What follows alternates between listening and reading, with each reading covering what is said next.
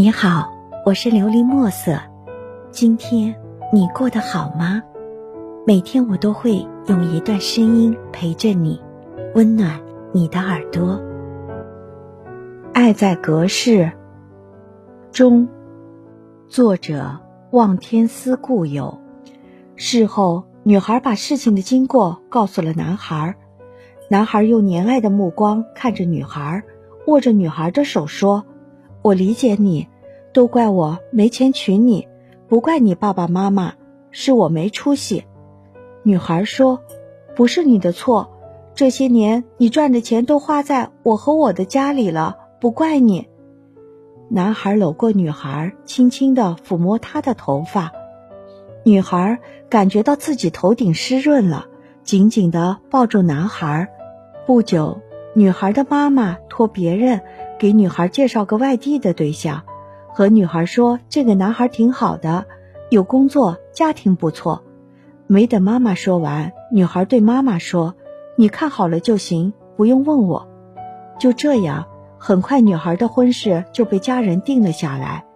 家里人忙着筹备女孩的婚事，那个男孩也帮着忙里忙外的。女孩看着他们，就像一只迷失了的羔羊。结婚头晚，男孩拉着女孩的手，对女孩说：“宝贝，我永远爱你，再不会有另外一个人像我这样爱你了。你家里人不同意我们在一起，我不怪他们，只怪我自己。不要记恨你的家人，他们也是为了让你幸福。如果你过得幸福，我看着也会高兴的；如果不开心，你回来找我，我等你，永远都等你。”女孩觉得自己结婚了就配不上男孩，何况挺对不起男孩的。告诉男孩：“你是个好人，一定会找一个好女孩的。他对她的好，他永远忘不了。让男孩不要等他。”两个人就这样撕心的分开了。女孩一夜没合眼。第二天，女孩结婚了，男孩赶到女孩的家里，女孩已经被别人接走了。他就在女孩的房间看着这熟悉空荡荡的一切发呆，好久。男孩走了，他去了以前和女孩常去的地方，寻找着记忆，回忆着从前。婚后，女孩觉得自己已经结婚了，虽然和丈夫没有感情，丈夫不懂得爱她，但是人家也是人，慢慢培养感情吧，要对得起人家，对丈夫。和他家人加倍的好，尽力去做一个媳妇该做的事情。一年之后，女孩有了自己的孩子，那个男孩一直没有找别的女孩。这样过了三四年，女孩在回娘家的路上碰见了男孩，得知男孩还在等自己，女孩很内疚。她对男孩说：“过去了就让它变成回忆吧，别再一意孤行了。”可男孩不死心，女孩和男孩说：“你是不是找不到对象呀？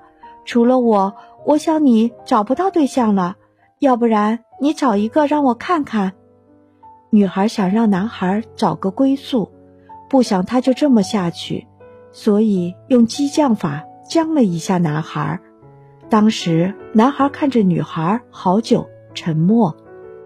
出乎女孩的意料。男孩不久真的找了个对象，也许是女孩的激将法起了作用，也许那个女孩被这个男孩英俊的外表所打动了。听男孩家里人说，这个女孩比他小很多，但是男孩对她很冷漠。那个女孩对他挺好的，女孩想和他结婚，男孩不愿意。男孩家人还让女孩劝劝男孩，对那个女孩好点。当时女孩想。这样，男孩不再是孤单的，有人关心他了，心里为男孩高兴，又有点酸酸的感触。当男孩见到女孩的时候，看见女孩子面带笑容，对男孩子说：“要对那个女孩好点，她对你好，我就放心了。你找到伴侣，我为你开心。早点结婚，不然你的家人和我都会担心你的。”男孩子气愤地说。我上你当了，家里人逼着我找对象无所谓，你不应该激我。女孩告诉他，大家都是为他好。男孩沉思半晌，低声地说：“只要你过得幸福，是我最大的心愿。一个男人心里如果爱上一个女孩，就算别的女孩再优秀，也容不下。我心里只有你，这种感觉只有我自己心里最清楚。我没别的要求，就算我们不能在一起，希望我也是你最亲近的人。无论发生什么不开心的事，记住有我。”电话号码别换好吗？虽然你不让我打给你，我就不打，至少感觉我能找到你，不会像以前那样没有电话联系不上，把你丢了的失落感受。你是我这一生最爱的女人，也是我精神支柱。女孩点了点头，我答应你永远不换号码。女孩心想，我何尝不想跟你在一起？可是自己已有了孩子，孩子是无辜的。你对我的心我懂，你知道吗？这辈子遇上你这么好的男人，我是何等的幸福。可是孩子是我的责任，我就是过得不开心，也不能让你担心，心里的委屈只有自己扛。希望你能够喜欢今天的故事，并给你一点小小的启发。琉璃墨色，祝你今晚做个好梦，愿你心想事成，平安喜乐。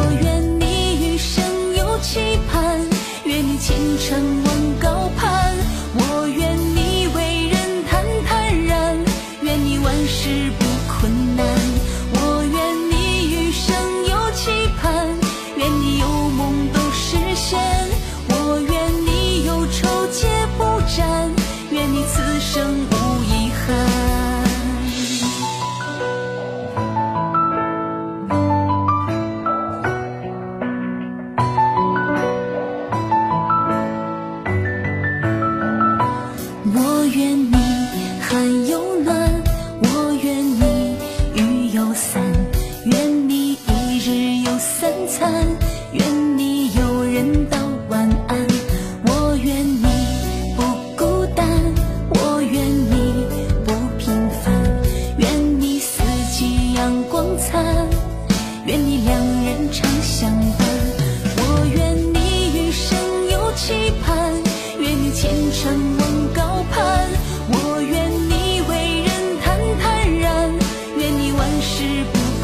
是。